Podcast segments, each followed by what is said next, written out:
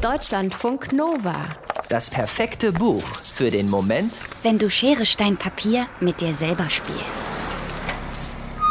Kurz vor halb elf, abends.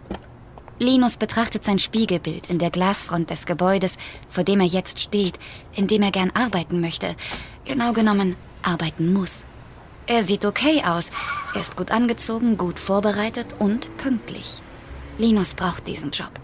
Davon hängt alles ab seine Beziehung mit Kira, sein Selbstvertrauen, seine komplette Existenz.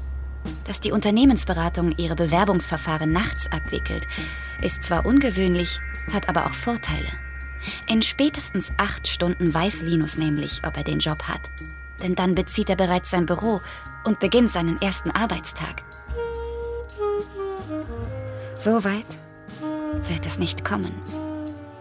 Sie haben bereits ohne ihn angefangen, weil alle anderen Bewerberinnen und Bewerber zu früh da waren. Ein denkbar schlechter Start. Linus fühlt sich unwohl. Immer wieder schielt er heimlich auf sein Handy, aber da ist nichts. Weder eine Nachricht von Kira noch eine von... Es hat ihm sonst immer geholfen und jetzt bleibt es einfach stumm. Jetzt, wo es drauf ankommt, keinen Fehler zu machen.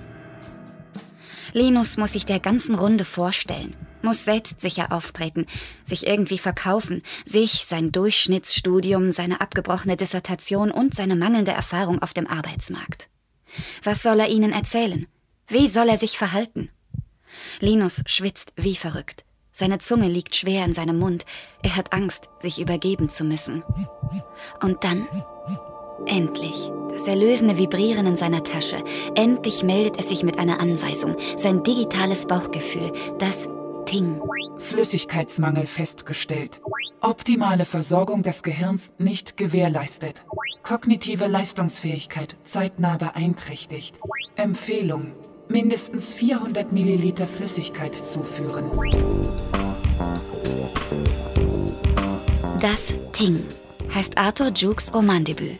Und es handelt von jungen Menschen, die sich nach Zufriedenheit sehnen, nach einem emotionalen Zuhause und nach etwas, das ihnen den richtigen Weg zu diesem Zuhause zeigt. Das Ting ist ein Programm, das einem Entscheidungen abnimmt.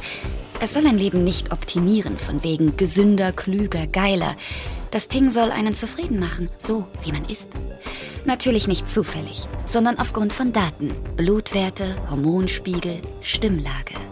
Linus hat es im Studium gemeinsam mit seinem Freund Adam entwickelt. Aus einer Laune heraus. Sie fragten sich, was wäre, wenn es ein Navigationssystem fürs Leben gäbe? Wie würde das funktionieren und was müsste es können? Linus hat den Code entwickelt, Adam hat einen Businessplan geschrieben. Es war nur ein Spaß. Und die Idee für Linus Masterarbeit. Aber Adam war schneller, hat das Team zu seiner Abschlussarbeit gemacht und Linus damit in die Kacke geritten. Das war das Ende ihrer Freundschaft.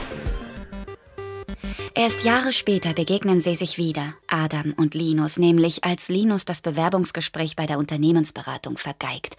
Zu dem Zeitpunkt arbeitet Adam auch dort. Noch. Er wird kurz darauf entlassen. Dass das kein Zufall sein kann, begreift Linus erst rückblickend. War es nicht das Ting gewesen, das ihm gesagt hatte, dass er seine Doktorarbeit abbrechen und sich bei der Unternehmensberatung bewerben soll? Und hatte ihn das Ting dann nicht bei dem Bewerbungsgespräch auflaufen lassen? Inzwischen ist er sich sicher. Es ging dem Ting nie darum, dass er den Job kriegt, sondern dass er Adam trifft.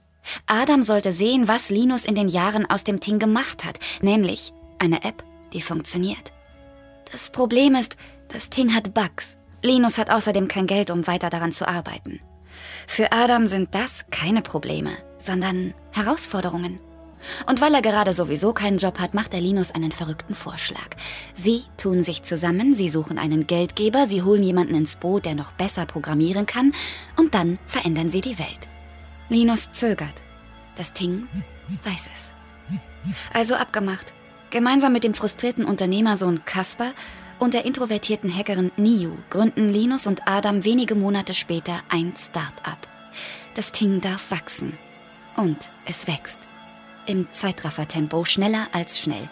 Alle wollen es plötzlich haben, dieses Navigationssystem fürs Leben, können die Testphasen kaum erwarten. Alle wollen, dass ihnen Entscheidungen abgenommen werden und alle verkennen die Gefahr. Deutschlandfunk Nova